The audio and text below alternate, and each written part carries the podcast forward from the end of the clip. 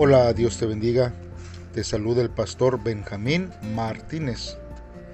Y este día, hermanos, vamos a estar meditando en la palabra de Dios en el primer libro de Samuel, capítulo 12, del versículo 1 al versículo 15. Este devocional lleva por título Discurso de despedida de Samuel. Si no has hecho una oración en este día, yo te invito a que pauses este audio y hagas una oración para que el Señor nos guíe, ¿verdad? En esta mañana o en esta tarde o a la hora que tú estés oyendo este devocional, esperando que tu vida sea guiada a través del poder de Dios y de su palabra. Si ya lo hiciste así, pues entonces vamos a escuchar lo que la palabra de Dios dice.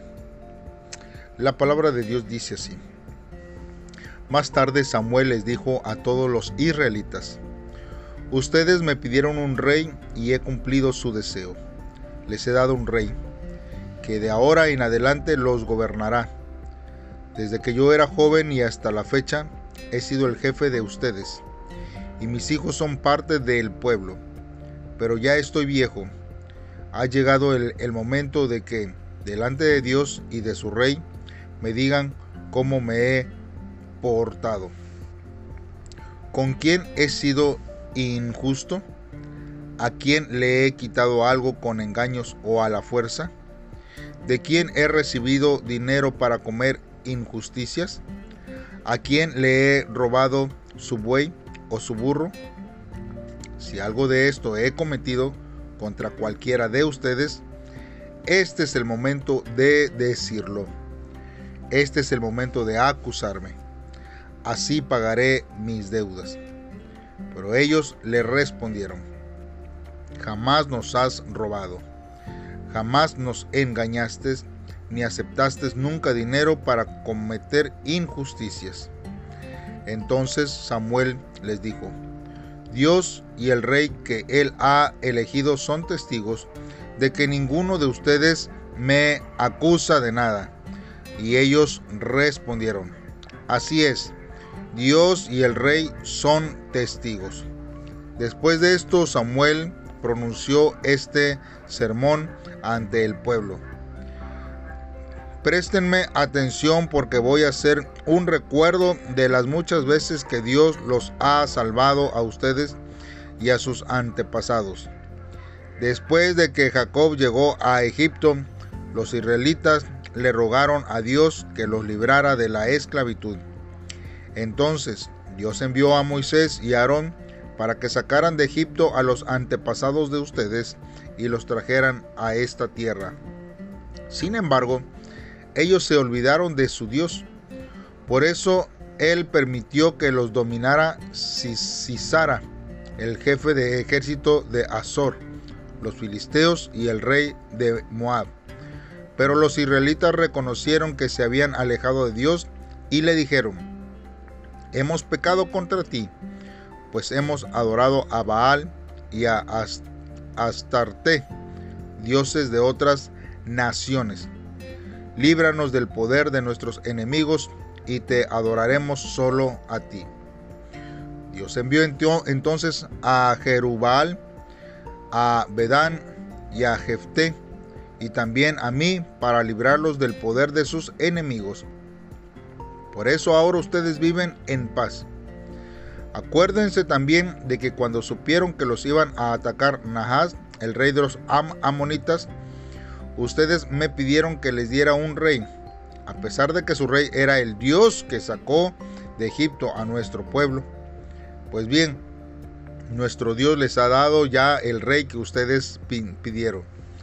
Si ustedes y su rey obedecen y sirven solo a Dios, Él los bendecirá y ustedes vivirán en paz. Pero si no lo obedecen, entonces los castigará como lo hizo con sus antepasados. Muy bien, hermanos. Pues vamos a estar meditando en la palabra de Dios a través de estos versos de la Biblia.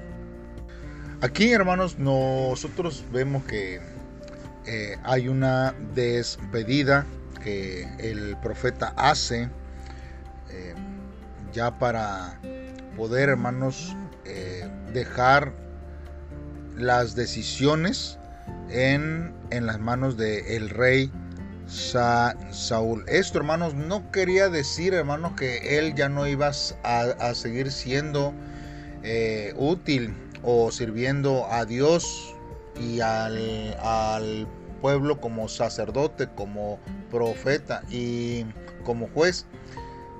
Era más, hermanos, de que Saúl estaba ejerciendo más control, tanto político, tanto militar, hermanos, sobre las, las tribus.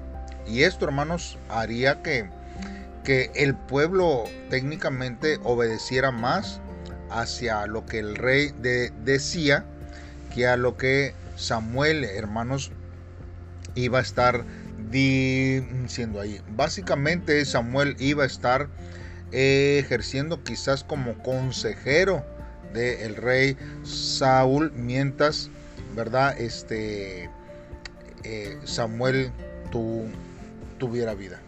Ahora, nosotros vemos que en este discurso de despedida, Samuel les pide a los israelitas que pudieran señalar cualquier equivocación que hubieran cometido durante su periodo como, como juez, hermanos. Y este, hermanos, es una actitud que Samuel les estaba recordando que podían confiar en que él diría la verdad de todo el asunto que pudiera surgir en los posteriores años. Además, él les estaba recordando, hermanos, que la idea de tener un rey había sido del pueblo y no de él ni de Dios. Y Samuel estaba, hermanos, eh, tratando de, demostrarles el escenario para la milagrosa tormenta, hermanos, registrada eh, en los próximos versos que nosotros vamos a estar meditando el día de mañana. Hermanos, porque esto, por si quisieran culparlo a él, si quisieran señalarlo a él o a, Dios, hermanos, Dios les castigaría por sus actitudes egoístas y cambiantes que ellos pudieran tener en alguna situación posterior a la decisión y a la petición que ellos habían pedido hacer eh, hacia Dios. Y hay veces que nosotros hermanos queremos queremos vivir, ¿verdad? Nuestra vida cristiana como nosotros más se nos acomode. Y hermanos, muchas veces Dios lo permite, pero no quiere decir que sea la voluntad de Dios.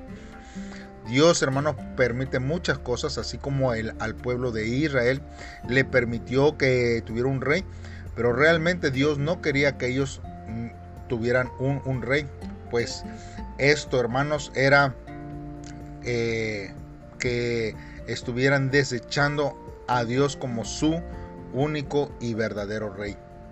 Pero ellos querían parecerse, hermanos, a los vecinos que estaban alrededor de ellos.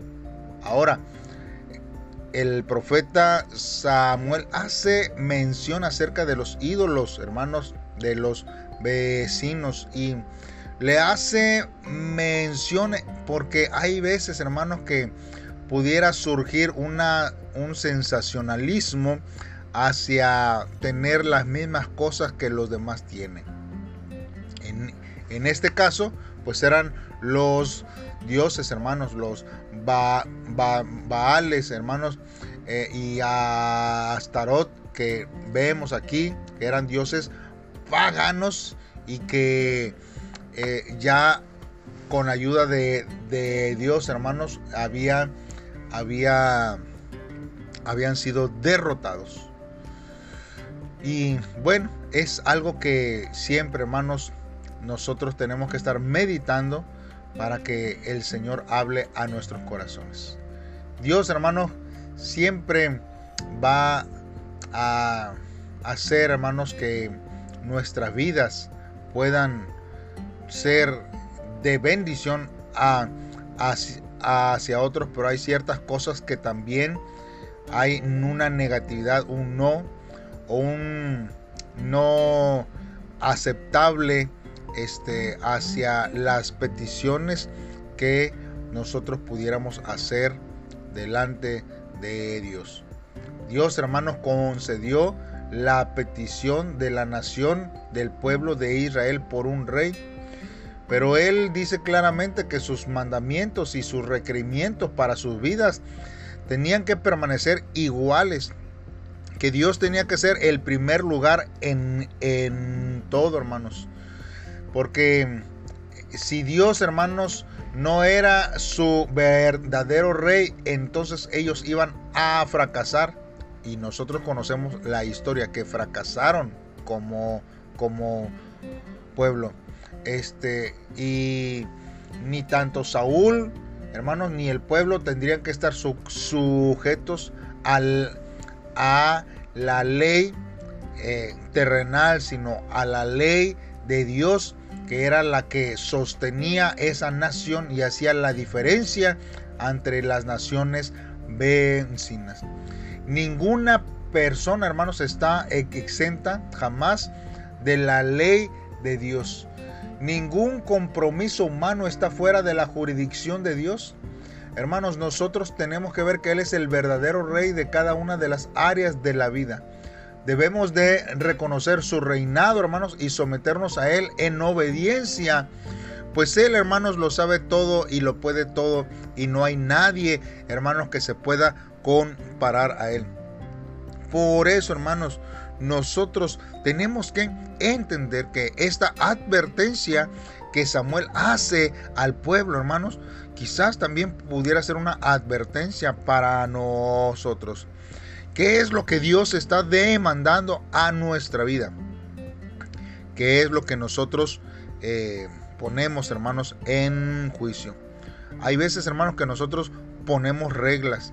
Si yo voy el lunes, ya no voy el martes. Si oro el martes, ya no leo la Biblia el día miércoles porque ya oré el día martes. Y nosotros tratamos, hermanos, de justificarnos este, con algunas acciones. Si ayudo un día, ya no ayudo otro día. Si bendigo a, Dios un día, al otro día, pues ya como ya lo bendije ayer, hoy no lo hago. Y hay veces, hermanos, que nuestras decisiones, hermanos, este, son tan abrumadoras. Porque para otras cosas, hermanos, pudiéramos eh, esforzarnos más que para las cosas de, Dios. Y Dios nos ayude cada día, hermanos, para poder vivir, hermanos, sabiendo qué es lo que Dios, hermanos, desea de, nuestra vida. No lo que nosotros este, eh, queremos darle, porque eh, Dios tanto da, hermanos, la provisión para poder, hermanos, hacerlo y trabajar para la obra de nuestro Dios. Hermanos, así que, este, pues vamos a hacer una oración a, Dios y pedirle que Él sea el que nos ayude y declárele como el rey de su vida. Dígale, Señor, tú eres el rey. Hermanos, pero no solamente dígalo con sus palabras, sino que con nuestros hechos podamos demostrarlo siempre en todo tiempo. Señor, en esta hora te damos gracias, Padre, por tus maravillas, por tus bendiciones, porque tú, Señor, eres el único que nos fortalece en todo tiempo, Señor. Hoy, Señor, te pedimos que derrames la lluvia del Espíritu Santo sobre nuestra vida, sobre nuestros corazones secos, Señor, para que puedan ser restaurados, Señor, el gozo de la salvación, Señor. Recordando, Señor, que cuando tú llegaste a mi vida, mi actitud, Señor, era diferente hacia, hacia tu presencia, hacia tu casa, hacia tu, tu mirada, Señor. Porque tú, Señor, eh, eres oh Dios, el centro de mi vida, de mi ministerio, y no haría nada de lo que yo pueda avergonzarme después, Señor. Delante de, ti y de los hombres, ayúdame, Señor, a, de, a deleitarme cuando oro, cuando leo tu palabra Y no solo deseo ser oidor de ellas, sino también hacedor de tus mandamientos, Señor. Ayúdame a hacerlo en este tiempo, en el nombre de tu Hijo amado. Te lo pedimos, Dios. Amén y amén. Dios te bendiga en este día. Espero que eh, puedas compartir y suscribirte en las plataformas donde publicamos estos devocionales y que sean de bendición. No olvides activar las notificaciones para que seas el primero en oírlas en cuanto sean publicadas. Saludos y bendiciones.